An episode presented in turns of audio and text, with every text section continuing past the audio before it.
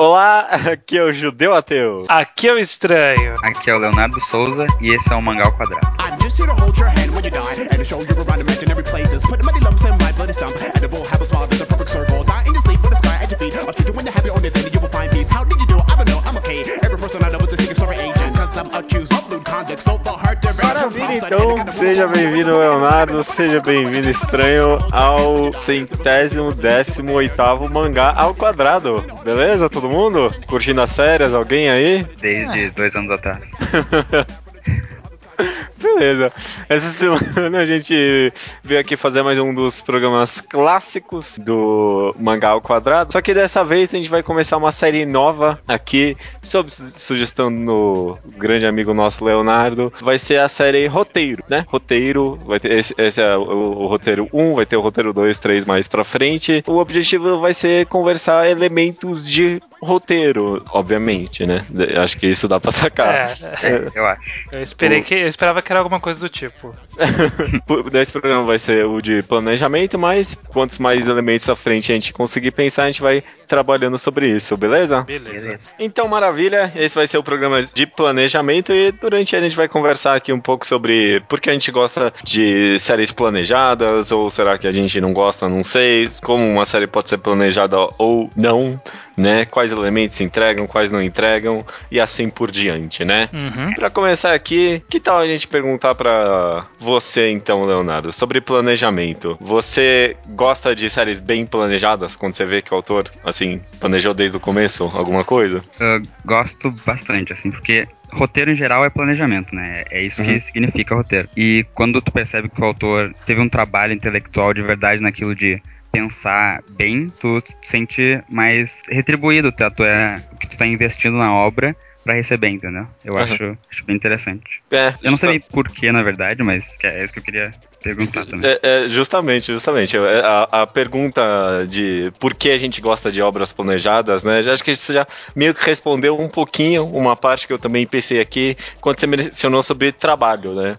Porque acho que, de uma forma assim, bem simples, a gente tipo, gosta de ver que a pessoa teve um trabalho, sabe? Eu tô uhum. tendo o trabalho de ler e eu gosto de saber que a pessoa também teve o trabalho de escrever, né? O cara dedicou talvez... pelo menos cinco minutinhos ali pensando melhor no que ela ia fazer. Uhum. cinco é pouco, né? É, cinco é, cinco é. Pouco. É. é. Nossa, é verdade, né? O cara não deve pensar muito se escrever aquilo. Mas é, é não, bem, acho que hum, essa pergunta é respondida talvez um pouco só por isso, sabe? Eu é. gosto de ver a, que a pessoa teve um trabalho, né? É, mas tem também um pouco de, de técnica, assim, porque o, o autor tem que construir o um mundo pra tu se sentir dentro dele. E no nosso mundo a gente meio que percebe que as coisas são planejadas de vez em quando, assim. Nada acontece do nada no nosso mundo. A gente tá andando e de repente cai dinheiro na nossa, nossa cabeça, tá ligado? As coisas têm que ser planejadas, tipo, tem um histórico, é, entendeu? Pra gente é. não sentir do nada, assim. Na nossa vida não é planejada, mas o que a gente vê é o, o caminho para que as coisas acontecem, né? Raramente Sim. existe um evento que é simplesmente aleatório e que não tem base em nenhum outro acontecimento, sabe? Um é, de, na nossa um visão parece aleatório. É, um parece planejado. É, um fim de namoro, por exemplo, ele não é alguma coisa que, tipo, um dia o casal separou. Sabe? É um processo é. que, que ocorreu. Aqui é, muitas vezes a gente não vê o que, é, o que o casal passa. Mas se a gente está acompanhando a história de um casal, por exemplo, numa, numa história serializada, a gente precisa ver o processo que leva a terminar um namoro. Se é, se é relevante para o enredo que está sendo contado. Eu acho que Deus é um bom escritor, na verdade. Porque na nossa, na nossa vida, algumas coisas parecem muito planejadas, assim. As coisas se encaixam algumas vezes, né? Entendi. É. Então, me, meio que num sentido. Existe pouca coincidência, assim, grandes coincidências na nossa vida, né? Então seria muito injusto eu ler uma obra que é cheia de coincidência, né? Sim. sim. Meio que nesse sentido. Entendi. É, Entendi. Eu, eu, ainda acrescento sobre o porquê que a gente gosta de planejamento, que é uma uhum. questão que eu diria de segurança. Quando você consegue, ao longo de uma leitura, no caso aqui a gente está falando de uma mídia serializada que o planejamento é mais complexo do que numa mídia fechada, como por exemplo exemplo, um filme. Claro. Que o cara pensa do começo ao fim, enquanto serializado, o cara vai fazendo e vai pensando enquanto vai fazendo. O, existe essa segurança de você estar acompanhando alguma coisa e você vê que o cara trabalhou e que provavelmente então aquilo vai dar em algo que pode ser satisfatório, né? Porque o planejamento significa que o cara já tinha toda a história adiante e que você vai é, evitar encontrar muitos problemas causados por falta de planejamento, como furo de roteiro, como Deus Ex Machina, como mudanças súbitas sem nenhum, sem nenhum sentido esse tipo de coisa. Então é, é, uma coisa de segurança. É que nem você pensar num cara que tá cozinhando e um cara que tem uma receita anotada e outro cara que tá inventando ali na hora, sabe? O cara que tem a receita anotada, ele pensou antes aquilo. Viu o que poderia dar certo ou não de antemão antes de começar a fazer. E enquanto o cara que começou a fazer direto, ele, né, tá, se ficar bom ou não, não saberemos. Sim, uhum. É importante dizer também que também não é tudo planejamento, né? Esse cara pode acabar fazendo uma obra-prima da, da, culinária sem pensar. Sim, sim, exatamente. Tudo Ou varia. o cara que planejou pode ter planejado ser simplesmente uma ideia ruim, assim. É. Planejar é. uma ideia ruim. Claro, é, não, não, também acho válido comentar isso aí, não é uma super valorização do planejamento, né? Dá para curtir. É uma boa pergunta isso aí, na verdade. Dá para curtir uma obra que você vê que não foi planejada? É difícil, né, responder ah, isso. É, porque na verdade não é no que importa nem é ele ser planejado ou não, mas tu perceber que ela, tá, que ela parece planejada, assim. Que às vezes ela pode não ter sido, mas ela é bem encaixada, assim. Ela o One Piece, parece, por exemplo, o cara não é. planejou tudo aquilo. É, ela parece planejada, né? Ela é feita de tal forma Sim. que você que, que, o autor consegue manipular muito bem o mundo com as brechas que ele mesmo deixou preparado de antemão, mas que obviamente ele não tinha pensado naquilo Sim, quando coisa... ele deixou aquelas brechas. Sim, e uma coisa tipo planejamento, mesmo se o planejamento for muito bem feito, às vezes pode ficar ruim. Por exemplo, a primeira temporada de Korra, o, o vilão foi muito bem planejado, mas no final foi só uma ideia ruim, assim, não ia ter o que fazer. Mesmo planejado é ruim. Uhum. E, e, e, quando não é muito bem planejado, eu gosto quando o autor dá justamente uma volta por cima nesse não planejamento. Você dá o exemplo de One Piece aqui, mas um outro exemplo que eu sempre levo comigo é Kokou no Hito.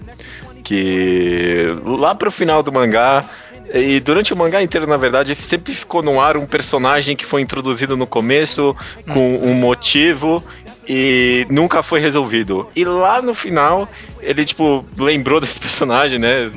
não queria deixar, não queria terminar o mangá com a brecha solta e conseguiu introduzir ele na história lá no final, quando já tinha mudado tudo, né? Não foi planejado isso, mas só suou de... natural. É, suou natural e eu reconheci o trabalho, sabe? Uhum. Eu, eu, eu, vi, nossa, o cara pensou nisso, parabéns, sabe? É, mas ele não pensou porque Kokono Hito é um caso específico que passou por mão de dois ou três roteiristas, né? Então, o, o cara que foi introduzido no começo é, foi introduzido por um roteirista que o, o, roteirista seguinte teve que dar um jeito. ah, tá, mas isso, isso, é relevante. Poderia também muito bem ter sido o cara que cagou alguma coisa lá no começo, né? Sim, que ele ia seguir um rumo. Que aquele personagem foi apresentado provavelmente para seguir algum rumo. É, uhum. Quem leu sabe que é aquele loirinho que aparece de ponta cabeça lá na competição. Sim. Tipo, ele aparece e fala assim, nossa, é um menino super cool, que porra é essa, né? Quem que é esse garoto? E aí, tipo, some. Nunca mais a gente ouve falar dele. Aí no último 15 volume. Volumes. 15 volumes pra frente. No último é. volume ele tem, tipo, uma, uma fisgada de participação que faz sentido faz todo e é sentido. É, é importante, né? E é importante, tem seu simbolismo, mas é, é, é engraçado.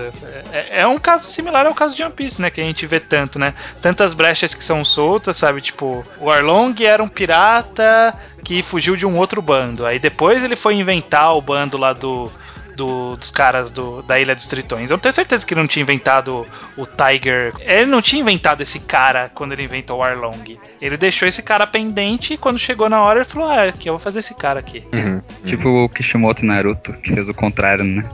Criou aquela parte preta lá e no final não sabia o que fazer e qualquer coisa. Qual parte preta? A parte preta do Zetsu. Ah, ah nossa. Que era o é, Madara, sei lá, alguma coisa do Madara. Naruto é cheio disso, né? Ah, eu vou criar isso aqui e vou resolver depois. E, é. e resolve da pior forma possível, né? Ou não resolve. É, justamente, a falta de planejamento. Esse é um bom exemplo de uma obra que não foi planejada nada, só tentou jogar algumas coisas para resolver depois e dá pra ver na cara que não foi planejado. Né? Mas só, só puxando o negócio que você disse antes, estranho, sobre segurança na obra, acho que mais do que segurança, é uma obra bem planejada, ela. Eu escrevi aqui que simplesmente funciona melhor, mas é mais do que isso. Tipo, uma obra bem planejada leva você à expectativa, sabe?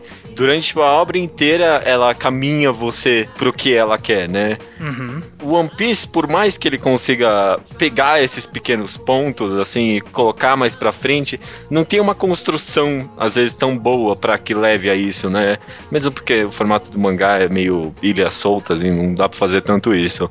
Mas um exemplo bom que eu consigo pensar agora do que eu quero dizer, Haikyuu. Uhum. Eu, tô, eu tô muito empolgado no momento pra uma coisa que não aconteceu ainda, que é o time skip do mangá, né? Eu nem sei, na verdade, se vai ter mesmo. Parece que tá tendo um planejamento para ter um time skip, sabe? Sim. E, me, e, sabe, nem aconteceu ainda. Mas só o fato de parecer que ele tá planejando já me cria uma expectativa pro futuro da obra, sabe? Sim, parece que ele tá caminhando para aquela direção, né?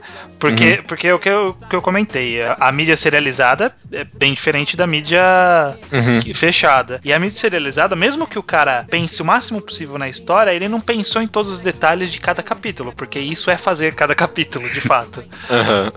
os passos que vão levar para o destino que o cara planejou vai depender do quanto o cara planejou de antecedência. Porque quanto mais vago é a ideia final que o cara tem, mais caminhos que desviam do, do objetivo podem ocorrer nessa passagem de tempo. E Haikyuu, o cara, ele aparentemente ele planejou lá na frente, ele falou assim: olha, vai ter uma construção de personagem, time skip, o time vai mudar. Eu tenho certeza que o time vai mudar. Eu tô, tô apostando uhum. aqui, porque os caras, vão, os caras vão se formar uma hora. Sim. E, e tá com essa cara de que ele tá seguindo esse caminho e todos os pontos que a gente tá passando são passos necessários para levar para esse time skip que a gente tanto espera. Um contra-exemplo disso de algo ruim, de novo, é o Naruto, né? Naruto é um ótimo exemplo nesse, nesse podcast, porque. É um ótimo contra-exemplo, né? É, porque o, o, final era muito claro, sabe? Sim. Ser o Hokage.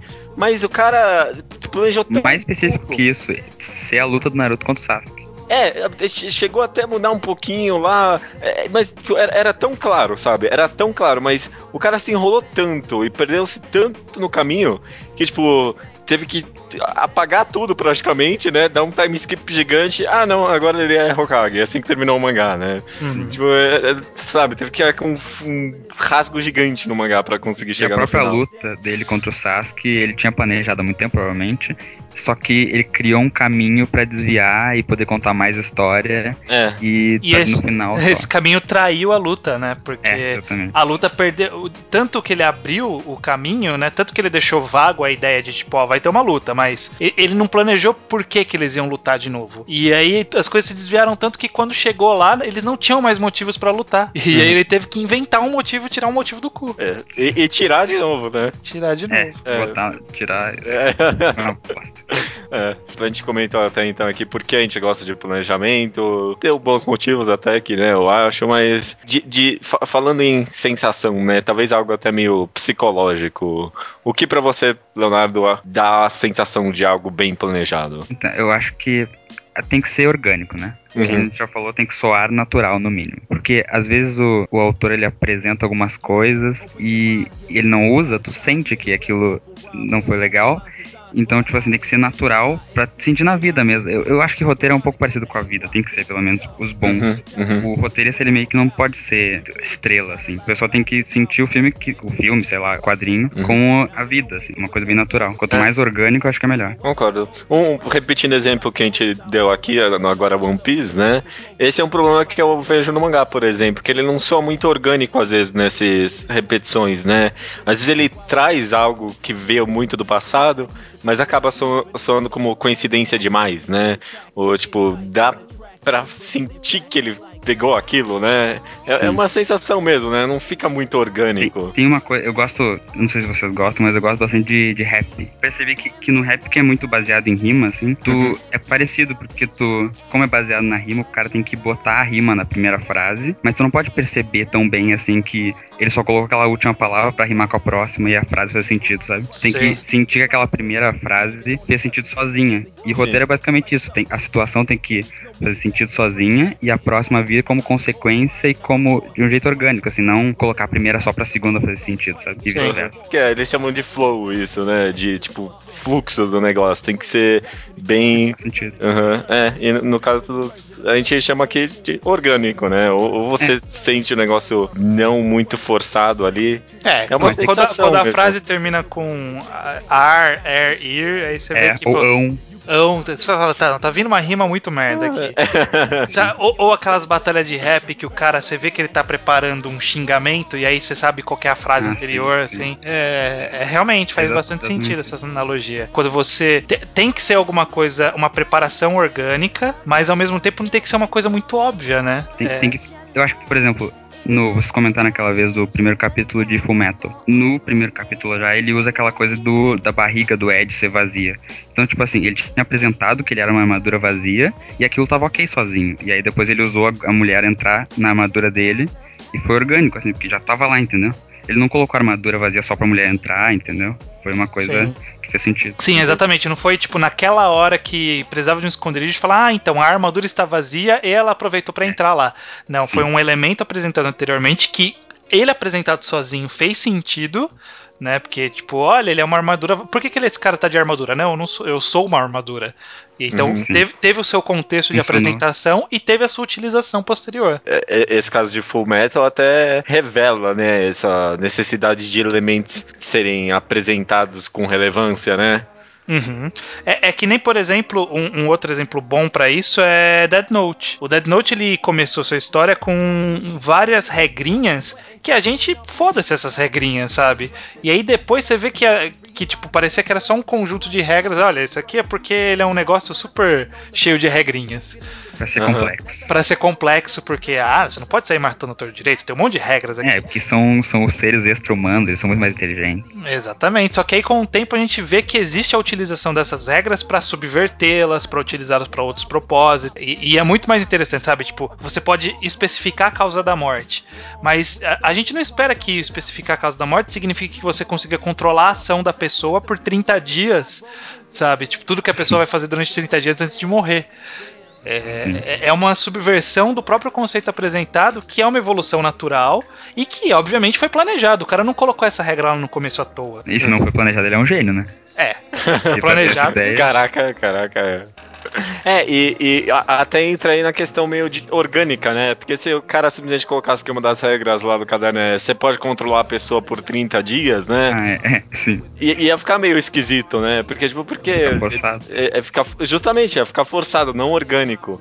E ele pegou. Nossa, é um bom exemplo mesmo. Ele pegou um conceito mais simples, introduziu antes e aí só para então expandir, né? É uma cara, nossa, bem planejado mesmo. Caraca, eu não, não parei é, pra analisar isso. Eu tava até pensando se ele planejou aquela segunda parte depois do spoiler. É, eu não, eu não, eu não talvez, talvez, precisaria sentar para analisar, mas obviamente o spoiler que você falou, ele foi planejado.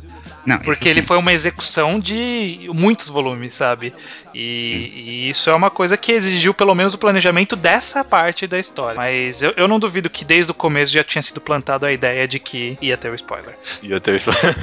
isso sim, eu penso mais na segunda parte, depois do spoiler. É, que, que tipo. Que, que outras coisas vocês acham que também dá essa sensação de planejamento, né? Só, só ter essa naturalidade que depois você vê ele utilizando a coisa no passado. Tem, tem mais alguma coisa que vocês acham interessante? Eu pensei aqui vagamente, mas sem querer entrar em mérito de final ou não, mas o final, sabe? É. Sem eu... querer entrar no mérito final, o final. eu, quando eu vejo que tudo se encaixa, né? Não ficou nenhuma ponta solta. Acho que essa é uma boa, é uma, é uma boa expressão, ponta solta, sabe? Hum. Quando o mangá termina e não teve nada que não teve relevância, é, ou digo, que foi relevante, ou que não teve a sua participação, que foi introduzido e depois só jogado fora, ou que pelo menos teve, sabe, um fechamento adequado que nem o caso de Cocô no Hito que a gente deu, eu vejo que é uma obra bem planejada. É, eu acho que tem um pouco de utilidade nisso também. Tudo tem que ser útil, assim. Porque o que não é útil fica meio fora do círculozinho, assim, do, do roteiro ficar redondo, sabe? Uhum, uhum. Que não é. serve pra nada no objetivo da obra. Um, um, mangá que tem dois exemplos disso é Biscuit Hammer, né? O Caraca, eu pensei na mesma coisa. Hoshino Samidare. Porque ele tem um final muito bem fechado, né? Tem, amarra todas as pontas e tal, mas ele tem um elemento que o estranho odeia no começo do mangá, que é com, completamente relevante, que é aquela namoradinha, né? Exatamente. Uhum, uhum. Ele tem esses, essas duas questões, né? Com certeza. Uma parte que não foi planejada, mas no geral, no, no é. grande aspecto dá pra ver que foi, né? É, todas, todas, as coisas que ele, que ele revela depois, tudo tava lá desde o começo. Assim. Mesmo Sim. os mistérios, mais mistérios, tá tudo lá. Sim, as coisas todas vão se fechando. E, e, e é curioso, porque assim, existem muitos elementos que, pra trama em si, a gente pode considerar elas como irrelevantes mas que numa obra serializada são elementos que são importantes, por, por exemplo, para construção de personagem, para desenvolvimento de personalidade, esse tipo de coisa. E aí fica um pouco mais subjetivo você entender a utilidade de, um, de uma de um elemento, de um personagem, que cuja única trama, o único objetivo da trama foi desenvolver um outro personagem que é importante para a história. E, e, esse é o cara mais difícil de, você analisar, é, é onde você cai numa parte mais subjetiva, né? Se serviu para evoluir personagem ou não. No caso de Hoshi no Samidare, né, o Biscuit Hammer não, não, não serviu para nada. Aquele, aquele personagem específico, a namoradinha, é, a né? namoradinha. É porque também a gente já falou que planejamento não é tudo, então às vezes o, a coisa não é planejada, mas também não, não mata a obra de outro jeito. Assim. Serve para outras coisas também. É, por exemplo, um exemplo que tem um planejamento que a gente não sabe se foi um planejamento que não se cumpriu ou se foi o. Não, não, não sabemos, é Slandunk. Ah, sim, pensei nesse Eu exemplo. não sei também. mesmo. É, Slandunk ele tem um. Ele tem uma apresentação de vários personagens que ele nunca utiliza. Sabe aqueles capítulos de, de mangá shonen em que vamos apresentar todos os seus adversários de uma vez só? Sabe? Tipo... E aí coloca, sei lá, tipo supernovas em One Piece, sabe? Tipo, olha aqui, olha esses supernovas. E aí joga um monte de nome que depois um dia vai tratar esses personagens. É, o, o Slandunk ele faz mais ou menos isso, mas ele não trata um terço dos caras que eles apresentam que ele apresenta. Então, é, é um elemento que muita gente reclama e que é discutível sobre o seu verdadeiro papel na história. Eu gosto de achar que é uma subversão desse clichê. Sim. Do clichê é... de roteiro? É, desse clichê de roteiro ah, de você jogar vários personagens. Ah, sim, eu acho sim. que. Tipo, é, ele, é, ele fez de propósito pra pensar que ia acontecer uma coisa e não aconteceu, né? E também aquilo devia ser. Eu não li o Slandank, desculpa, não me uhum. matem, mas não, talvez naquele momento fosse interessante apresentar a equipe junta, assim, todas essas pessoas juntas para dar um, um clima de, sei lá, dificuldade. É, é um clima de olha só, agora os inimigos são outros. É, serve de, como narrativa, assim, como uh, a sensação do leitor. É, às vezes também, justamente no, pensando no ponto de vista de não planejamento daquilo, às vezes serve para expandir o mundo, né? Não, não, não, é. não, não, quero discutir muito essa questão de apresentar personagem, mas um exemplo é Toriko, né? Ele nunca planeja isso muito bem. Toriko é cheio disso, né? Ah, apresenta 50 personagens novos agora, né? É, teve um capítulo que foi só personagens novos.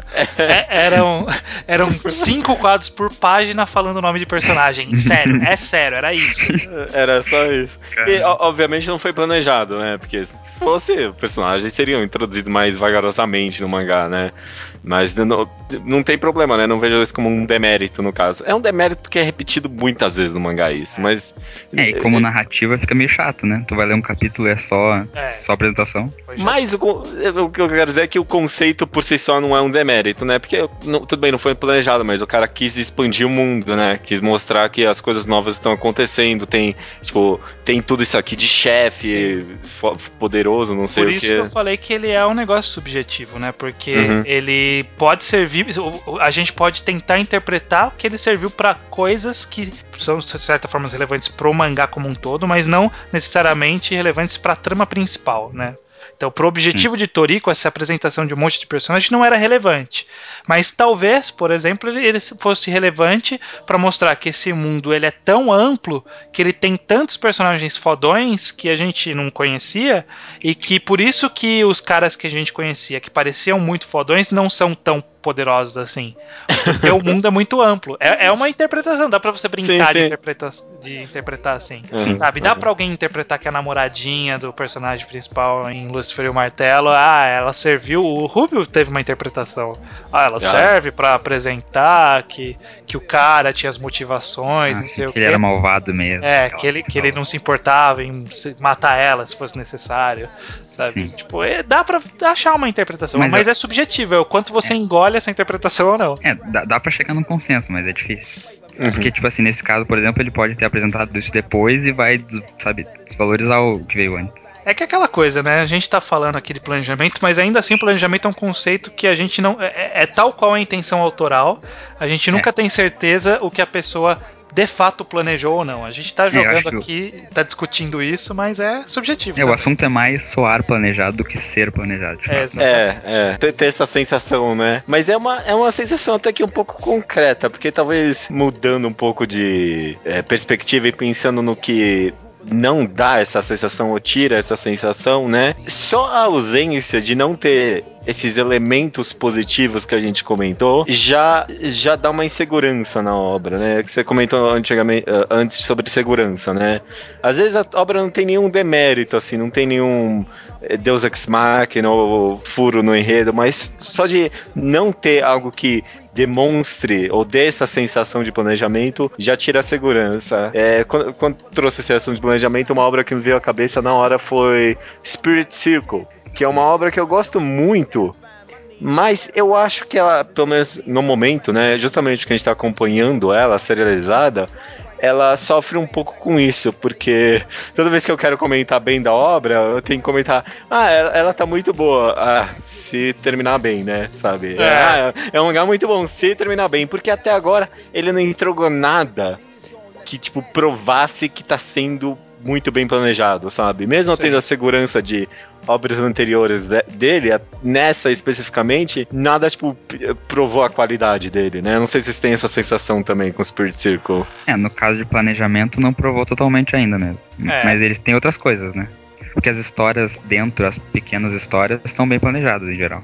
É, Isso, é. é. Ele, uhum. ele, tem essa diferença que ele tem esse formato bem específico dele, né? Então, uhum, é, ele escapa por conta disso. É, no, no micro planejamento ele é bom, né? Mas como. É literalmente que nem a vida, porque é uma vida inteira, né? Sempre. É o mangá, né? É verdade. Mas como no, no, plano geral ele não deu nenhuma segurança, né? A gente fica meio inseguro. O que, que, que, vocês acham mais que tira a sensação de planejamento? Hum, eu não, eu não, não gosto quando tem alguma coisa que, que sai da trama principal, só que não serve pra nada, sabe? Não leva a nada. Assim. Filler, né? É, filler ou, ou qualquer tipo de, de coisa parecida. Porque, por exemplo, em Hobbit, o, o filme, acho que o primeiro filme, tem uma cena que muita gente reclama que, que é a cena dos gigantes de pedra lá, que eles estão andando, indo pro lugar, é. e, e, daí de repente vem umas pedras do nada, ele, meu Deus, pedra, vão fugir, não sei o quê. E aí eles continuam andando. É isso aí, entendeu? Porque tipo, é. não muda nada os, os caras de pedra. Uh, é. não, não, muda nada mesmo. Uhum. É bem isso.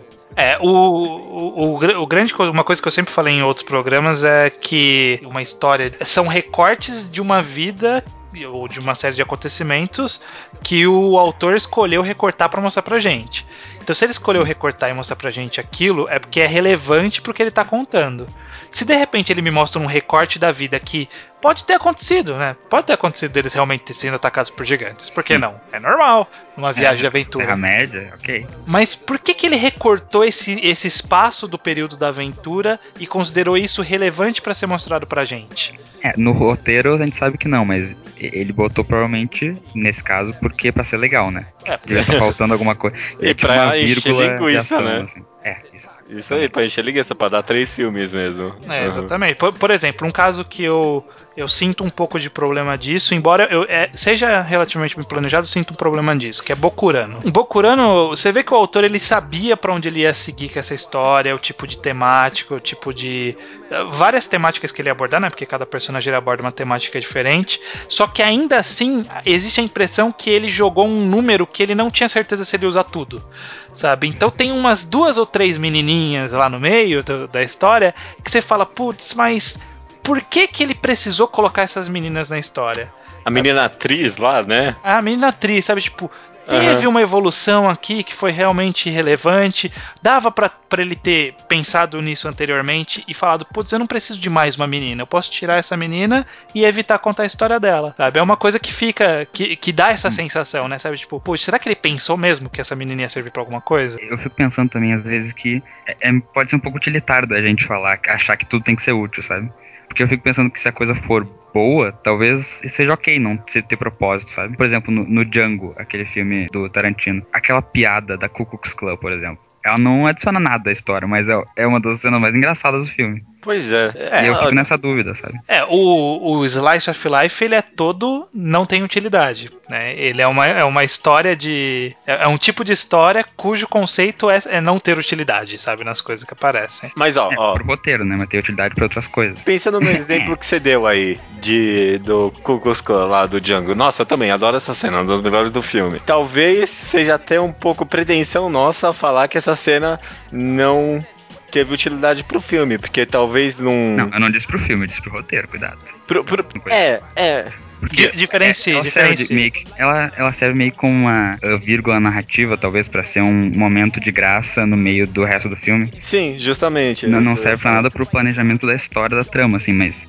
pra, ah, é. pro, pra quem tá assistindo é um, é uma cena útil, assim. Justamente, não serve para algo no roteiro, né? É, é, mas talvez pensando no, no exemplo mais amplo, né, de planejamento, ela, ela, ela tem um propósito. É, é aquela é, coisa, é, né? É, é, é, bem é mesmo, né? É aquela coisa que a gente falou, é. né? Dá, dá pra você interpretar um, um, papel dela e às vezes o papel dela não é nem realmente pra trama em si, né? Porque a gente tá pensando no, no, no enredo geral de uma história, mas às vezes existe um sub-enredo ali que ele é meio que autoconclusivo, talvez, não sei, e que ele tem um papel para a obra como um todo. É, mas não seria melhor, talvez, tipo, não tá no filme?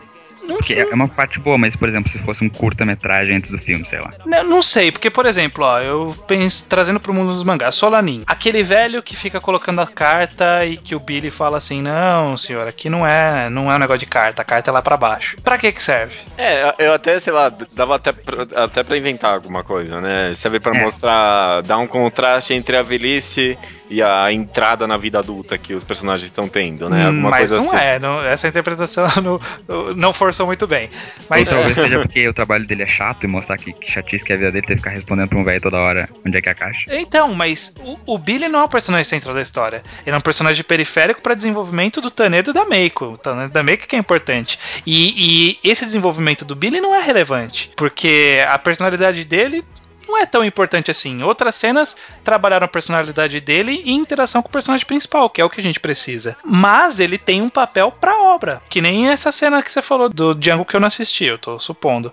Porque, por é exemplo, o papel pra obra, o então? O papel pra obra é ditar o clima da obra. Ele é um acontecimento. Primeiro que a história é sobre uma a vida cotidiana e ele serve para dar um, um vislumbre da vida cotidiana de uma outra pessoa, que é o Billy, e de mostrar uma pequena lição de vida e mostrar que existe sentimentos, não sei o que, sabe? Tipo, todo esse, esse clima de mensagem intimista e expectativas da vida e relacionamento, tudo isso ele, ele faz parte do clima da obra. Então ele tem um papel dentro da obra, mas ele não tem um papel dentro da trama da obra. É, mas nesse caso, a, o, pelo que eu entendi, porque eu não li todo o Solanin ainda, ele tem Porra, um papel... dois volumes!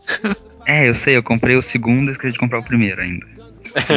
Essa não é a segunda metade só. Não, não, eu comecei a ler na internet daí, o primeiro, né? Enfim, mas é que eu tô tentando comprar. Enfim, pelo que eu entendi, essa parte tem uma, um sentido simbólico, assim, que não é só pra construir o personagem. E o simbolismo, às vezes, da obra é uma das coisas mais importantes, né? Sim, uhum. exatamente. Ele participa do, dos símbolos, ele participa da, da do, do, próprio tema. Da mensagem. De uma forma, da mensagem do mangá, mesmo ele não sendo parte do enredo que está sendo construído para dar a mensagem do mangá.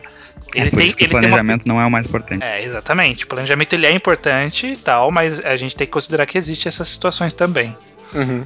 Além do que, mesmo no caso do Django, né? Ele também tem, tipo, serve para satirizar a sociedade que ele tá inserindo a gente dentro, né? Mas acho que mesmo se esses dois casos, se mesmo eles sendo completamente irrelevantes, pro roteiro e pra ditar a temática, uhum. supondo, mesmo assim, mesmo assim, são boas histórias, sabe? São bons contos. dos dois casos também são boas piadas, sabe?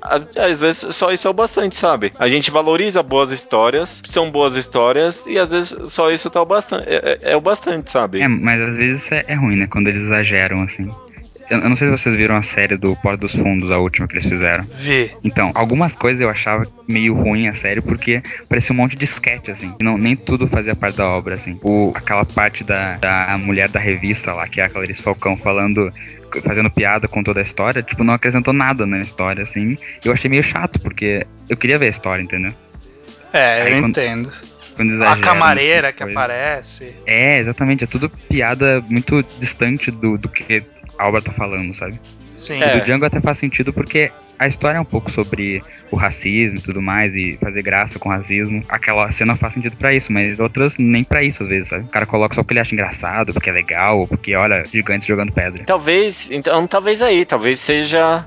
A, a- a obra sofra um pouco se aquilo não tem nenhuma utilidade mesmo, né? Sim. Não tem, tipo, sentido no planejamento inicial nenhum, realmente, né? Porque nesses dois casos que a gente acha, bo que, que a gente acha bons casos, no final das contas a gente consegue achar alguma relevância, né? No final das contas. Sim, tem- um, um tipo de obra que é batata esse tipo de situação e que a gente pode analisar caso a caso facilmente. Mangá de esporte. Quais jogos são importantes de você assistir? Sabe? Quais jogos é importante de você, leitor de mangá, ver esse jogo acontecendo? Qual deles traz coisa relevante? Quais jogos o autor deve pular? Sabe? É, é, é algo a, a- a se pensar em caso a caso, sabe? Tem Acho muitas partidas que você fala, putz, mas tá legal. Eles ganharam esse jogo, mas e aí? É, ele É. pode mostrar só, tipo, só clipes, por exemplo, se ele quer mostrar que eles estão jogando muito, por exemplo, muitas vezes. É só ele mostrar vários clipes, não precisa mostrar a partida toda. né? Exatamente. Ou às vezes, sabe, uma partida inteira só pra evoluir uma característica de um personagem, né? Sabe? Não dava pra colocar isso em outra partida, né? Ou abreviar só pra esse trecho em que aparece o cara. é- são coisas que é, é analisável caso a caso. Ah, curioso. É algo, exemplo é algo mesmo. que dá pra você reclamar bastante em iShield, por exemplo, esse tipo de coisa. É, é, não, a Shield é totalmente isso, nossa. Quantos. Realmente, porque as lutas nem servem. As lutas, né? As partidas não servem nem muito pra criar um. um sem contexto de que o time tá se unindo, né? Sabe? É, então. Mais pra frente não tem Só nem isso jogo. mais. É, só, só enrola, só enrola. E é um exemplo que eu sempre falo, veja Slandank. Veja quantos jogos tem no mangá de Slandank. Pouquíssimos, pouquíssimos. Porque todos que mostram são relevantes. Mas eles jogaram várias vezes, né? Eles jogaram Mesmo várias vezes. mostraram. Eles, voltaram, eles fizeram um arco de treinamento que a gente jamais viu o arco de treinamento. Porque não era relevante, ela é isso que é interessante. Pode A falar. gente tava falando de, de simbolismo. Eu acho que, às vezes, o simbolismo e a mensagem é a coisa mais importante que a obra tem pra passar. Porque Breaking Bad, na- acho que é na segunda temporada, eu vi muita gente reclamando de verdade, assim, daquela cena do spoiler da piscina e da casa preta e branca. Vocês lembram disso? Ah, a piscina e o, o urso na piscina. Os caras andando na casa. e Sim, tal. isso. Aham, E no final eu vi gente reclamando que, tipo, ah, isso é coincidência, que ridículo, não sei o quê. Mas eu, eu senti que tinha uma mensagem ali, uma, um simbolismo necessário pra mensagem da obra mesmo, não só pro Ah, roteiro. eu não sei, eu acho discutível, eu acho discutível. Eu, é assim, a, a existência da coincidência eu não acho problemática. Mas de ter se dado ênfase a isso como se fosse um big deal e ter dado um falso direcionamento pra gente, né? Porque. É, eu não gosto da enganação, porque É. é bom quando eles iludem, não quando eles enganam, né? É, Mas nesse caso, a coincidência eu até gosto porque eu, eu sinto que tem um pouco de mensagem sobre. Meio que naquele momento que o Walter percebe que ele tá matando pessoas. Ele tá, as drogas que ele faz, ele nunca pensa, putz, eu- tem um monte de gente morrendo porque eu tô fazendo droga. Mas naquele momento a- morte cai em, cima dele, literalmente. sim. Aham. É, eu, eu acho que é um caso talvez relevante pra, tipo, demonstrar a subjetividade dessa conversa, né? É que, tipo, a gente- é claro, a gente fala de planejamento, né? Mas às vezes fica muito vago, né? Apontar o quão longe um cara tá planejando justamente simbolismo e mensagem, né? Essas duas coisas. Às vezes algo não tem é, relevância nenhuma, mas tá servindo ali pra construir simbolismo e mensagem. Cocô no Rio tá cheio disso, né? Ah, o, o cara correndo no meio de uma pista do nada e um monte de partes soltas do corpo, sabe? Ah. Qual, qual a relevância disso? Mensagem e simbolismo, né? É, É, o e- o, gera- Pum Pum é assim também. Só gera algumas pessoas acharem que qualquer coisa ruim é simbolismo também, né? É um problema. Tipo, ah, não, não, isso aqui não serve pra nada, mas é que tem um simbolismo aqui que na verdade é pra mostrar. É uma É, o faca de dois exemplo- gumes. é. Eu- O próprio exemplo que eu dei aqui é um pouco disso, né? Cocô no Rito, é, ele é. Ele é essa, essa parte que eu comentei, eu não sei se ela é tão útil assim, sabe? É, ela é meio masturbatória pra. Ah, olha só, cheio de simbolismo. Eu, o Cocô no Hito ele é bastante assim. Bastante Uhum. uma masturbação de simbolismo. É, tem vezes que tu pensa que, tipo, não, não tem como aquilo ser só. Tem que ser simbolismo, sabe? Não tem É. como ser só. É, pô, mas, é. mas um, um tema aí que a gente tocou de leve, mas eu acho que é relevante a gente com- comentar porque faz parte, que o Leonardo sempre comenta, comentou aqui nesse programa do de ser orgânico, de representar a vida, que a vida é um roteiro e tudo mais. E que grande parte dos acontecimentos da vida tem uma preparação para esse acontecimento ocorrer. Uhum. Mas existem aleatoriedades na vida também, né? Existem coincidências, existe morte que não é planejada, né? Obviamente. E aí, como tratar coincidência na história sem parecer que o cara simplesmente mudou de ideia naquele capítulo que ele fez aquilo? Organicamente. Essa é a resposta. O que a gente conversou lá no começo. O próprio Leonardo deu um, um bom exemplo disso, que é o senhor diretor Tarantino, né? Qual é a mensagem de Pulp Fiction? Eu não assisti. Ah, nossa, cara, vê esse filme, pelo amor de Deus. Tá na Netflix, ah. eu não assisti. Nossa, mas enfim, sem spoilers nem nada, mas a mensagem do filme é aleatoriedade é. regendo a vida. Né? Exatamente, né? Tipo, acontece e acontece, simples assim. É, Às vezes coloca a mensagem na frente do planejamento, acho justo. Uhum, uhum. E, e, e, às vezes metas acontecem mesmo, sabe? Talvez uh, o, o, truque, né? Pensando, sei lá, pensando em uma dica aqui, né? Às vezes o truque, tipo, é, é, em tornar essa aleatoriedade algo relevante pra trama, né? É, eu li uma vez um, um, Eu não sei nem se era verdade, mas estava escrito que eram dicas do diretor da Pixar lá. Sobre roteiro, sobre história e uhum, tudo mais. Uhum. E uma ah, não, delas nem, era... não deve ser. É, não deve ser, porque eu, eu, vi dois sites, eu vi dois sites. Um site dizia que eram 20 dicas, no outro dizia que eram 15. Eu já vi isso também, eu já vi. Então, tem uma parte que ele fala, ou, ou não, que as coincidências têm que ser criadas pra botar o, o personagem num conflito, nunca tirar de um conflito. Isso aí. Isso, isso é bem importante mesmo. Uhum, é, eu, li, eu lembro disso. Né? Se tu tá, tu tá naquela tensão de que ah, como é que o cara vai sair e de repente acontece uma coincidência, tu fica tipo, que saco. Caralho, que isso faz bastante sentido, cara. Cara porque, pizza, né? Porque o, o, a coincidência que tira o cara do conflito é o, é conceito de Deus Ex Machina. Justamente. É o uhum. conceito de Deus Ex Machina, é quando aparece algo que resolve um conflito por coincidência. Por aleator... ou coincidência ou por aleatoriedade, por alguma coisa que não teve preparação. E Mas quando, quando coloca. Quando é alguma coisa que coloca em conflito, já tô pensando em vários exemplos aqui, sei lá, Soranin mesmo. Ele tem algumas situações assim, o Esumi Pum Pum tem situações assim, que são aleatoriedades, sabe? Sim, tipo, exatamente. Pum Pum encontra Aiko aleatoriamente no metrô. Exatamente o que eu anotei sabe? aqui. Isso não resolve nenhum problema, isso só cria problema. Caraca, é um ótimo conceito, ótima frase do, do diretor da Pixar aqui no audio. Ou não. Ou não. era só o cara do blog, que era muito gênio. Ótima frase do Joãozinho de Carvalho que escreveu no seu quarto e que ninguém dava atenção, então ele colocou que era da Pixar. o próprio caso de Pulp Fiction que eu comentei aqui, todas as coincidências, né, criam conflitos, né? É, sim. Todos levam não alguma sei. coisa depois, exatamente. Eu falei Caraca. que sim, eu não assisti o filme, olha só. eu, eu tenho uma. É que eu só tenho um exemplo aqui que o estranho não vai entender, mas eu vou tentar explicar. Que é no, no Korra. Que a, na primeira temporada, a Sami, uma personagem lá, ela atropela o, um dos personagens, o Mako. E isso resolve um problema para ele, e depois cria outro problema, e depois resolve outro problema, e depois cria outro. Então, tipo, eu não consegui decidir se isso é bom ou ruim, mas eu acho que é ruim. Ah, eu lembro vagamente dessa cena primeira. Porque, tipo assim, eles estão eles estão precisando de dinheiro para continuar no campeonato. E aí ela atropela ele do ah, nada, tipo, ela nunca viu ele na vida, ela atropela ele e dá todo o dinheiro para ele. E aí isso cria um. Isso resolve o conflito do, do, dinheiro, mas daí quando no campeonato dá um problema, ou seja, cria um por eles estarem no campeonato, eles têm um problema, então é meio uhum, confuso isso. Uhum. É, tá, talvez tá em criar a, a, dar relevância pra aleatoriedade, né? Que, que nem é na nossa vida, sabe? Às vezes coisas acontecem, uh, coisas aleatórias acontecem que resolvem nossos problemas, sabe? Mas não é relevante aquilo, sabe? É, a gente cria relevância para as coisas. Um outro exemplo que eu pensei aqui, que tem um mangá e tem um livro, que é de Battle Royale, que Battle Royale, tipo, todos os acontecimentos são aleatórios. Os encontros são aleatórios. Só que existe uma. Todos eles têm um conflito que é gerado por esses encontros aleatórios, né? Porque as pessoas se encontram para se matar. Uhum. então tem todo um sentido aí. Não, só isso, mas a, a personalidade dele se contra, contrastar naquele momento deve ser importante também, né? Exatamente, exatamente. Se fosse, sei lá, que nem Bleach, que os caras são sempre. Quem, quem briga um com o outro é sempre igual. São duas pessoas sempre iguais. É, é, é uma coincidência que serve para resolver é. um conflito. Você tem um Exatamente. poder que é equivalente com o poder de outra pessoa. Nossa, eu odeio isso em todo Battle Shonen. Você Não, coincidentemente enfrentar alguém que tem o mesmo estilo de você. Sabe? One Piece tem esse problema.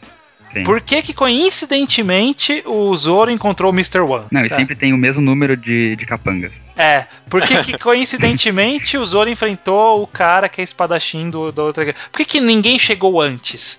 Sabe? É, é- é- realmente, realmente.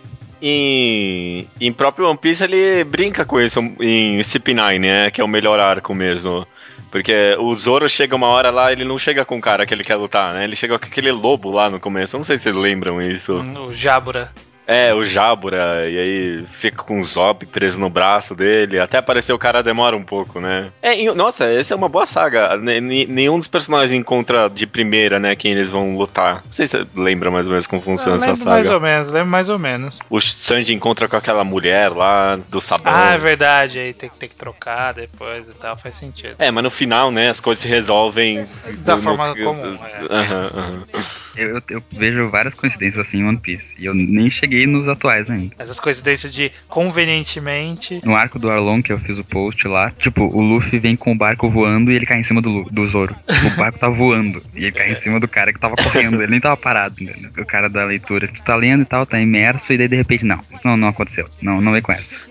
Ah, Gostou exemplo, demais. exemplo máximo disso é Fairy Tail, né? Cê sempre, sabe? A Ah, menina é. das chaves vai cair com a menina das chaves. O É. cara de fogo vai cair com o cara de fogo que é mais fogo ainda. O fogo que é mais fogo. É, é exatamente esse o conceito. O meu fogo é mais Que é fogo que o seu fogo. Meu fogo queima o seu fogo. Nossa. Mas ó, vamos lá. Um exemplo então, começando pelo judeu. Um exemplo ou bom ou ruim. Você escolhe se quiser estudar os dois, tudo bem. Mas um que você acha que, puta, esse planejamento eu gostei de ter visto, ou esse planejamento eu não gostei de ter visto, Tá joga aí. Mas já que a gente tá fazendo, vamos fazer então. Um ótimo um planejamento que eu gosto. Eu lembro que eu, como dizia antigamente, caguei tijolos quando eu vi isso. Assim, É. bem antigamente. Nunca ouvi falar de tão antigamente. Não, Cheat Bricks, não? Mas Dororedoro, ele tem um negócio que nas antecapas dos volumes, ele põe a porta de cada personagem, né? Cada personagem na obra tem uma porta específica.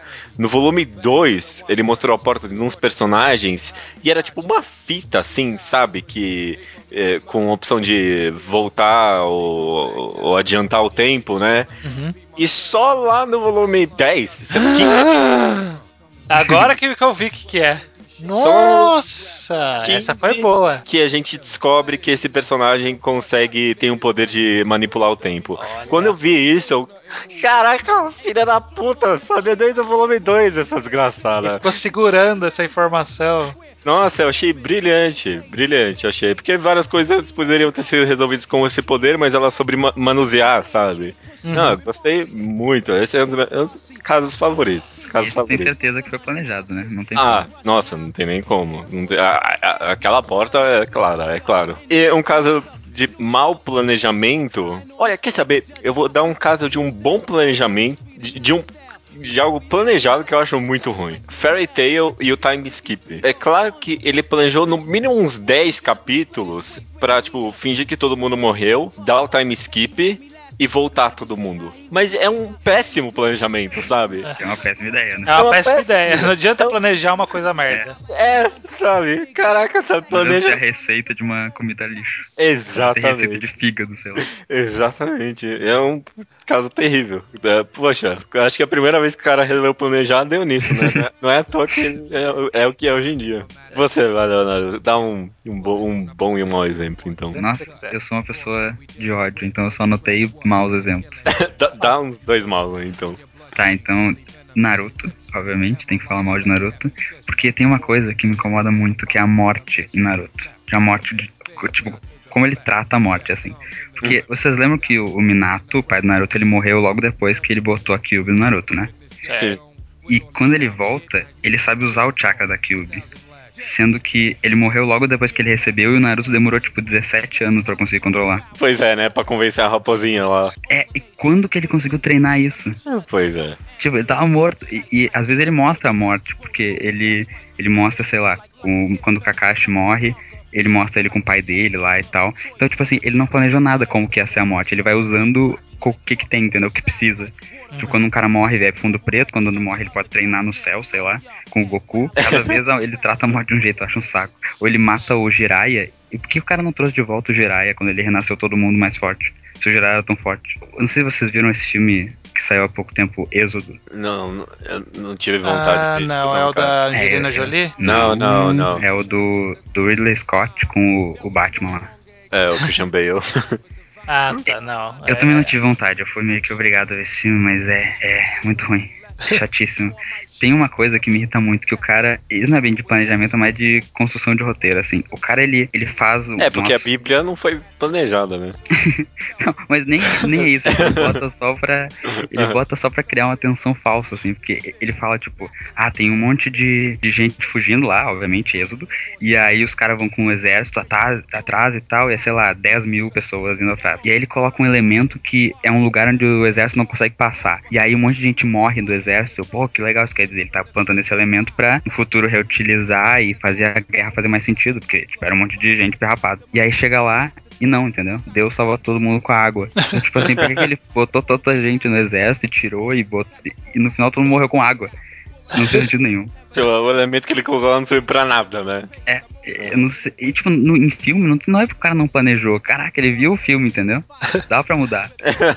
em mangá eu até entendo, às vezes. Não é legal, mas, tipo, dá pra entender. Mas em filme, em livros, as coisas é, é muita loucura. É, o cara poderia ter voltado e falado assim, hum, Que ficou bosta, legal, né? Não ficou legal. Ó, eu vou, vou ser então um contraponto e vou dar dois exemplos que eu acho bacana. A Chita no Joy, que eu já recomendei aqui, que com exceção de uma luta contra o Homem Macaco, que, que eu não entendi. Sempre que, ó, sempre que um autor coloca algum personagem que é animalesco numa história que não tem pessoas animalescas, você sabe que vai vir merda daí. Aham. Não, mas aham. ele é literalmente um macaco. Ah, ele é, foi criado nas selvas e, tipo, Não. ele luta boxe, estilo pulando na gra... Sabe, tipo, ele pula na- na- nas cordas e, e voa em direção ao. Cara, que ideia de merda.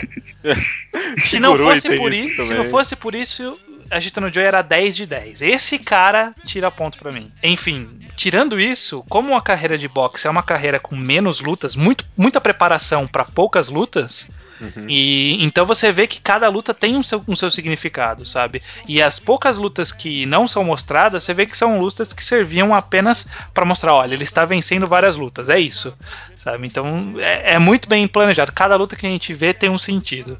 Mesmo uns caras meio merdas, tipo o, o Lobo, não sei o que, que é um cara que nem encontra. Lobo e a Cuxa, acho que era, não lembro Ele o nome do cara. por lobos e. Não, não, era, era apelido porque todo cara tem que ter um apelido meio durão, sabe? E Joey é o apelido durão do cara. Não, é o nome dele é Joey mesmo.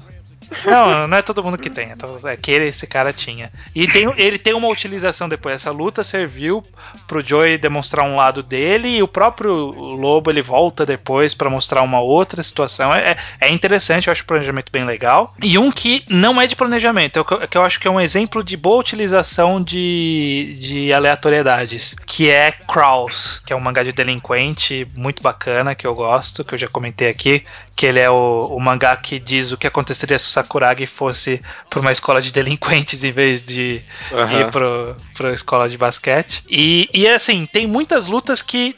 cê- é, é do nada essa luta acontece, porque a vida de delinquente é assim: você simplesmente encontra um cara que fala, porra, você é um babaca, e aí você luta na rua. Esse é o mundo dos japoneses, sabe? Dos delinquentes.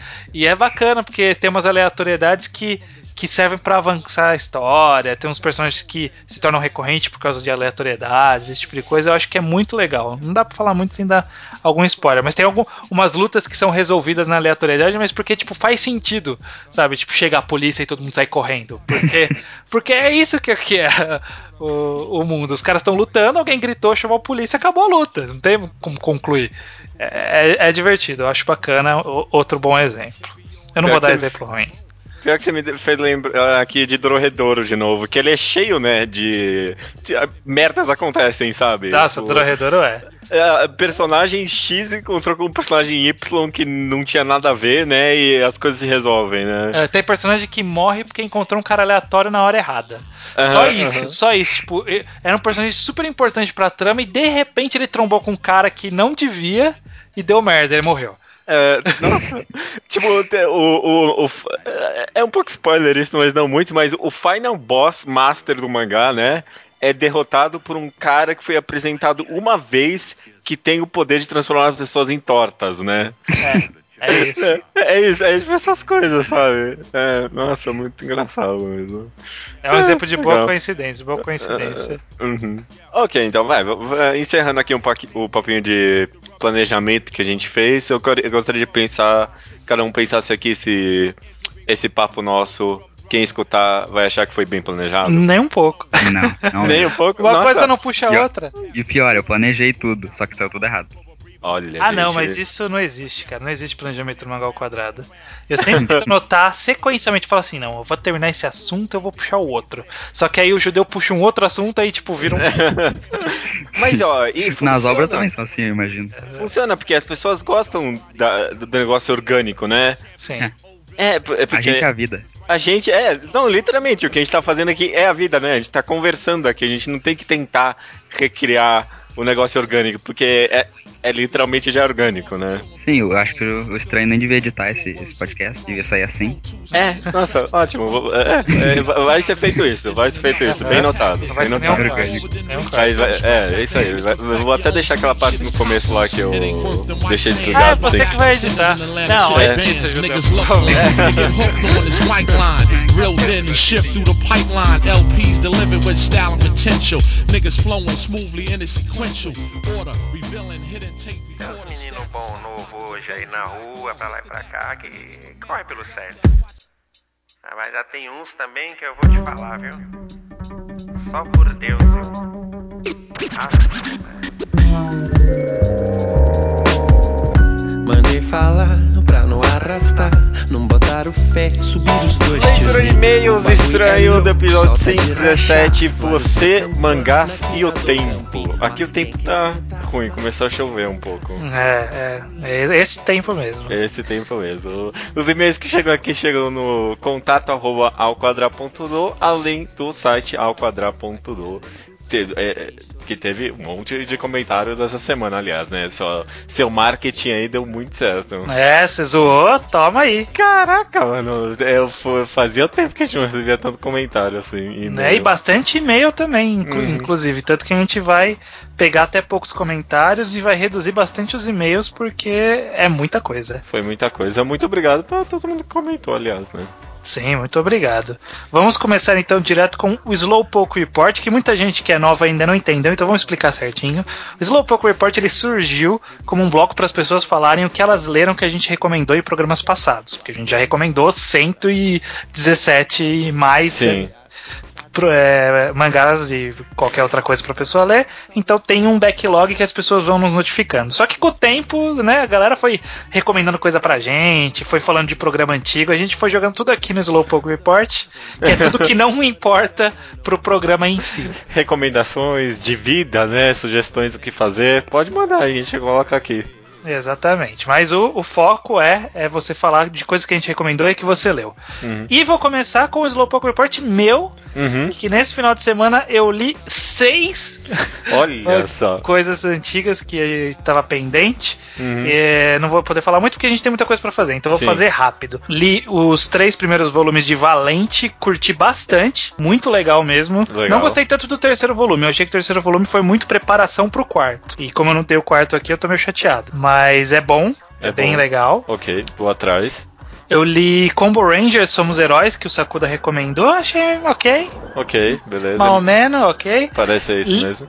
Li o primeiro volume de Black Hole, que foi recomendado pelo Urso. há Urso num dos primeiros programas. Três anos atrás. uhum. Eu, eu não saquei qual é que é nesse primeiro volume. Eu achei muito estranho. Eu achei que a narrativa não linear tava bem estranha de acompanhar. Vamos ver se no segundo volume ele vai fechar bem. Li Yumenik, recomendado pela Lobo, quando ela participou aqui. Ah, achei, sim. achei, achei de uma loucura É, foda. Esse eu li na época, é, é louco completamente. E o jogo é mais louco ainda. É, eu, eu dei uma olhada num walkthrough na internet. Nossa, eu não jogaria esse jogo, muito maluco. É muito louco. uhum. Li Oh My Sweet Alien, achei muito divertido. Muito legal, né? É muito, Muito divertido. divertido. Aham, aham.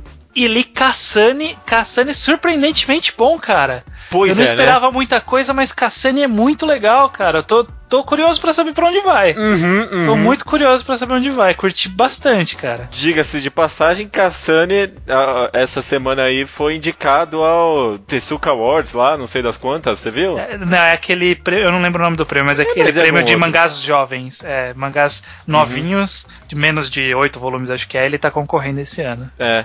Bacana. Bacana, bacana. É, olha só. Então, aí, agora então, o Slowpoke Report dos pessoal que mandou pra gente, começando com Naraki, que leu Fragile and Tough e achou. Ah, eu também li, também esqueci, esqueci. Nossa, meu Slow Report é muito maior. Li Fragile and Tough, achei, é, né, né, ok. E É. li Labyrinth também. Olha só. E, e também achou. É ok, né? É, o Labyrinth é bacana, é uma pegada meio Junji, também meio loucaço demais. É, achei Aham. bacana, eu gostei até, até que gostei. E Fragile and Tough. É curioso no mínimo. No mínimo. É, curioso no mínimo. Ok, tudo bem. Pura Naraki então também leu Fragile and Tough e achou um hentai legal. E nessa recomenda aqui eu no Asuka Show. A gente já recomendou. que a gente já recomendou, é aquela recomendação fajuta que eu fiz. Recomenda também Control Alt Del, o webcomic satirizando acontecimentos no mundo dos jogos. E o Hentai, Witchcraft, e My Little Pony e High eh, High Score Girl. My Little Pony eu tentei ver um episódio uma vez e não, não achei nem divertido nem nada, ok, beleza. Do resto parece recomendações interessantes. Esse High Score Girl eu lembro que eu fui atrás, mas não me chamou tanta atenção não. É, não, não li nenhum deles e não vou ver My Little Pony. Os outros eu posso até dar uma chance, My Little Pony eu tô fora. É, justo, justo. É, Thiago Tsutsui leu Hotel. Ele leu bastante coisa, então vou resumir Passa. aqui. Uhum. Ele leu Hotel Island, Because Goodbyes Are Coming Soon, Puella Magi Madoka Mágica, que ele achou ótimo, Uhum. Fragile and Tough e Helter Skelter, que ele cita aqui, ó. Personagens tridimensionais, arte confusa que combina com a obra e com o título, e temática tratada de uma forma espetacular. Uhum. Inclusive no e-mail ele mandou uma interpretação dele sobre uma possível referência de Helter Skelter a Sylvia Plath, que uma Sim. escritora e tal. E, mas não vai dar pra passar aqui porque a gente tá na correria. Maravilha. O próximo aqui é o Salgado Mafini, que leu a Narasumanara e Sakuratetsu Taihuen. Ah, tá, é aquele lá, né? É, muito bom. E nessa recomenda o anime Mawaru Pinguim Drum, que é do mesmo diretor que tá fazendo um anime meio loucão agora dessa temporada. Fa- Esse me falam que é aqueles mangás que se vende como super inteligente, mas não é nada inteligente. Já me falaram isso também. É, eu, eu tô curtindo o anime dessa temporada dele. é Uns lobos, é, lobos não, uns ursos meio lésbicos. É curioso, curioso. Ok. É, Cássio, 23 anos, Rio de Janeiro, leu Solanin, Music of Mary, Ricardo Nogô, Oyasumi Pum Pum, Bokurano e Twin Century Boys. Só 10 de coisa 10. boa. Só 10 de 10. É, não sei se só 10 de 10, mas muitos bons aí no meio. o Gabriel Terraças leu A Chita no Jogo e achou muito bom. As únicas que incomodam ele são o começo, as únicas coisas que incomodam ele são o começo meio lento e os poderzinhos do Harimau. O que, que é esse? Eu acho que Harimau é aquele cara que eu comentei desse mesmo programa que ele pula nas cordas. Ah, sabe? Que, ah, que é um tá, cara, sim. cara macaco. Ah, cara, macaco, ok, ok. É. e Se for, concordo com você, Gabriel. ele também pede a sua opinião quadrada da primeira parte do mangá. É, a primeira parte do mangá que ela encerra num- numa virada de roteiro que é bem famosa no mundo dos mangás, que eu não vou falar pra quem não conhece, mas é bem famosa Uhum. e que é realmente muito legal, assim, tirando o começo meio lento, toda a parte que tem da prepara do, dele no, no- no- na parte delinquente, na, na prisão juvenil lá, que ele conhece o Rikishi, que ele volta, entra pra carreira dos lutadores de verdade, até a luta dele com o Rikishi, é muito bom, cara, é muito bacana mesmo. Olha, eu vou, eu vou atrás. Vou atrás dessas férias de a Chita no Show. É um que eu queria mesmo. A gente vai fazer ser enquadrado, sim. Beleza, mas pode confiar que depois do começo lento melhora, porque o começo é bem devagar mesmo. O Diego C. Câmara leu Abara e não entendeu nada. Disse que o nível de abstração foi além da conta.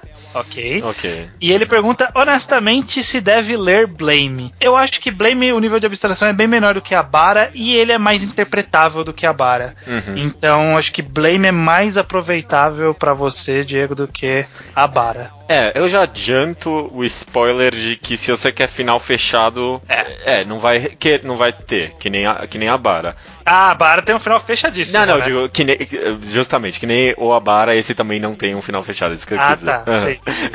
Você acha que vai ter uma conclusão mais conclusiva do que a vara? Não vai ter. Não, não. Mas é- vai ter pistas muito mais concretas. Sim, com certeza. E ele disse também que ele arrumou o canal Every Frame a, Pin- a Painting. E eu vi também esse canal e eu gostei bastante também. Gostei da forma como o cara aborda. Uhum. É, é um tipo de formato que eu já pensei há muito tempo atrás em fazer com quadrinho, mas eu não me considero nem com o conhecimento necessário, nem com a paciência necessária pra fazer. Mas ele, ele faz uns exercícios que eu acho que tipo, ele meio que vem então um alguns desses exercícios. Talvez a gente consiga bolar algo pros quadrinhos assim também. É, é- é, é bem curioso, é bem curioso, eu gostei. E por último aqui no Slowpoke Report, Thiago Sansou, Salvador da Bahia.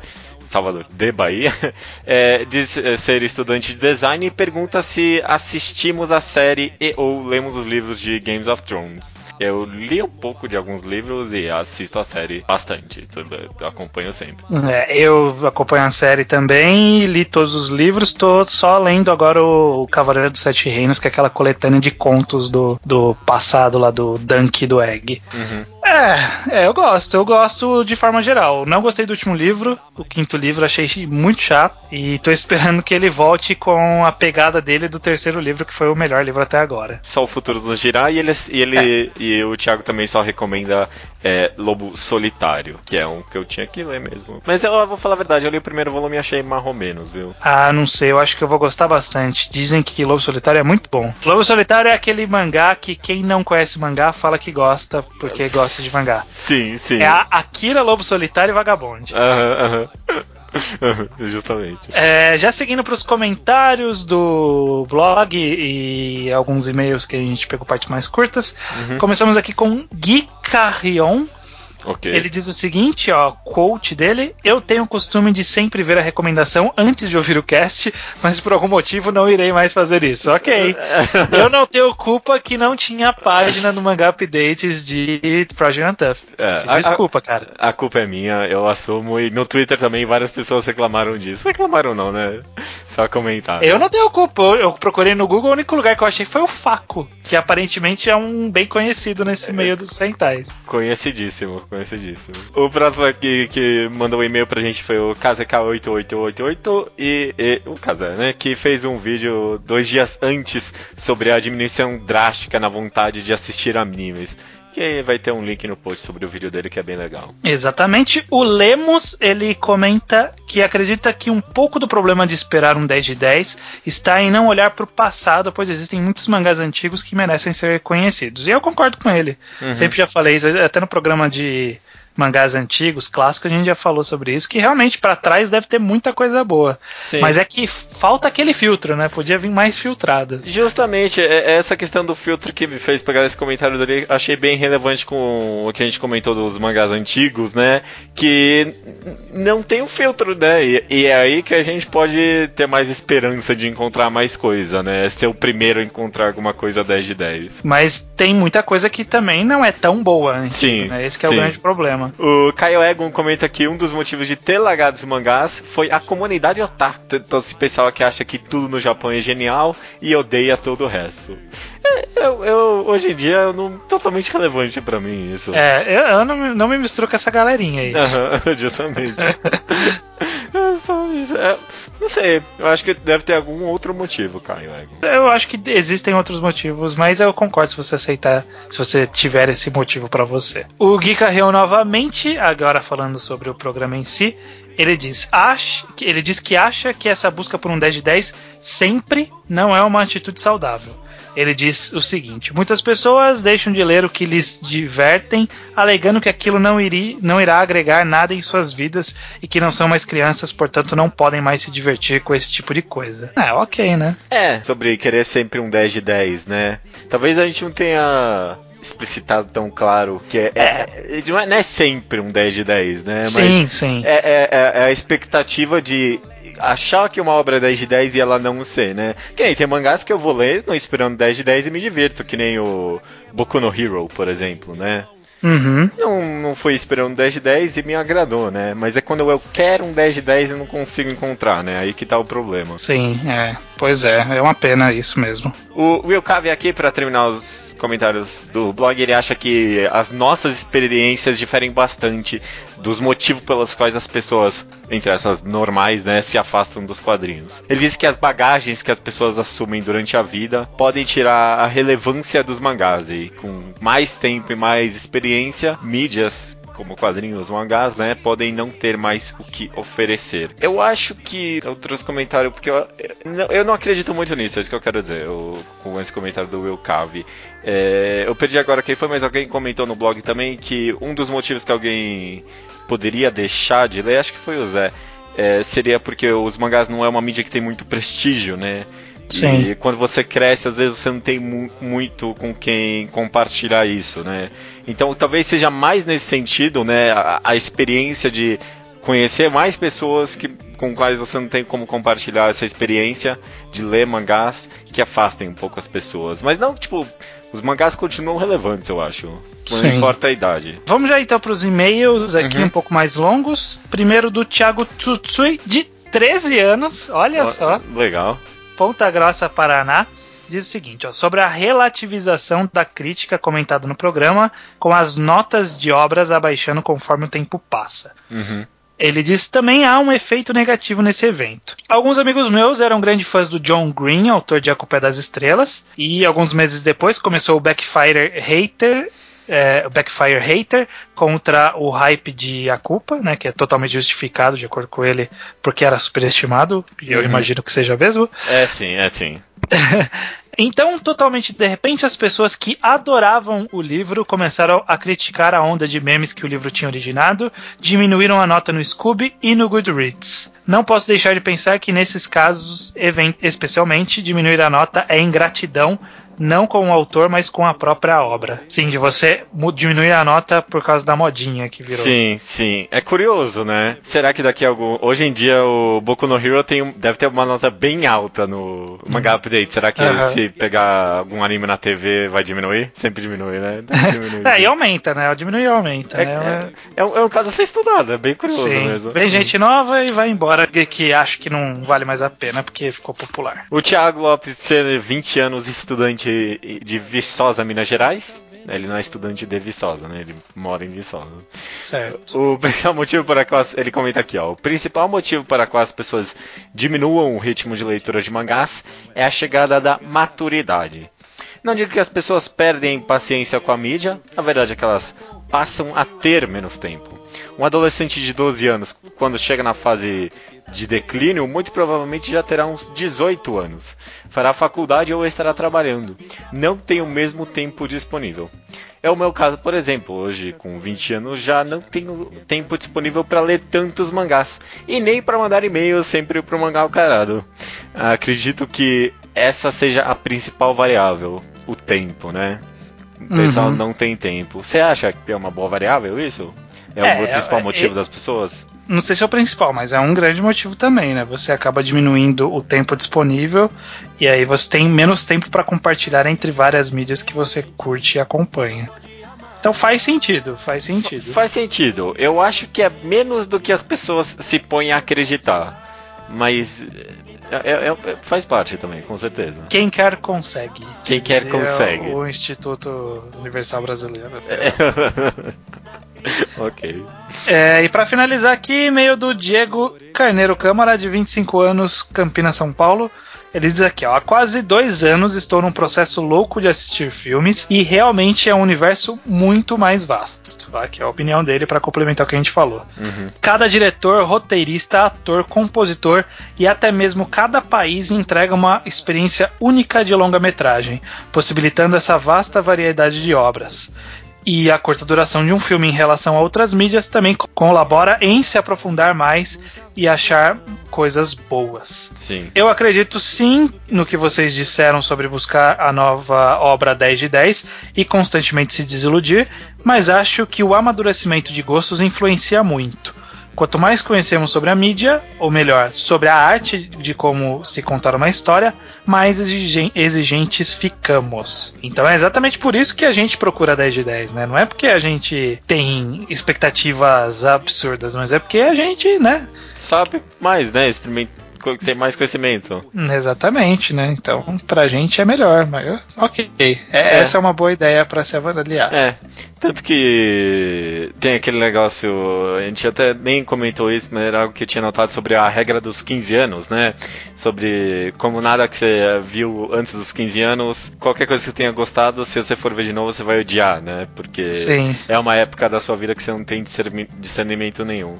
É um pouco exagerado isso, né? Eu Acho que é até errado, mas é no mínimo curioso, né? Uhum. É, existe isso de fato, porque sua mente muda, né? Então. Uhum. Será que a gente vai começar a encontrar cada vez menos 10 de 10 para o futuro? Ah, talvez em mangás, talvez não em outras mídias, não sei, né? Eu já tô ficando cada vez mais chato com filme também, agora que eu já vi um monte. Mano, É. é. uma cacetada, já tô.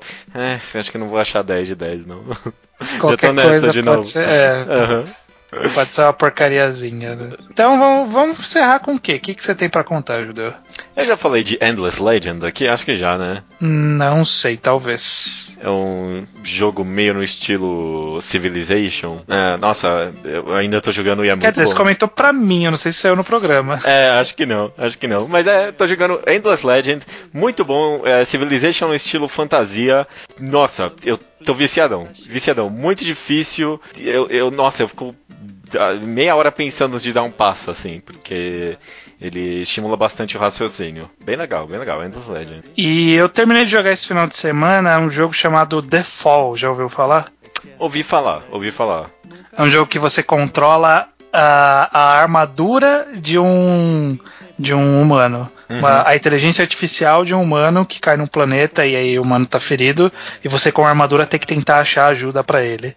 É bacaninho. É assim, o jogo ele termina com cara de tipo primeira parte, sabe? O jogo inteiro termina com cara de é pra ter outras partes. E isso é um pouco broxante, mas eu gostei do final. Então, mas ainda assim é bem divertido. Eu só acho meio caro pro tamanho dele. Ele Entendi. normalmente, tá- ele normalmente não tem desconto e, e ele é meio curtinho. Você tá Mas- falando para as pessoas piratearem, então? Não, tô falando para as pessoas esperarem uma promoção boa pra poder comprar. Entendi, entendi. Ou, ou piratear.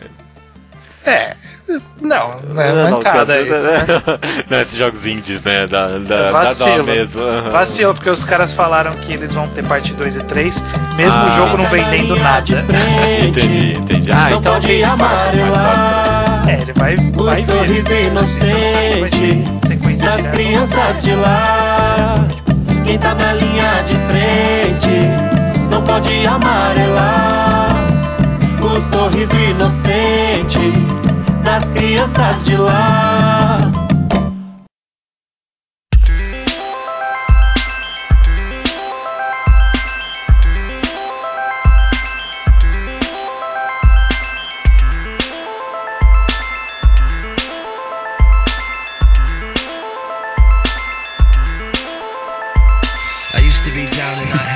Recomendação da semana não é minha, né?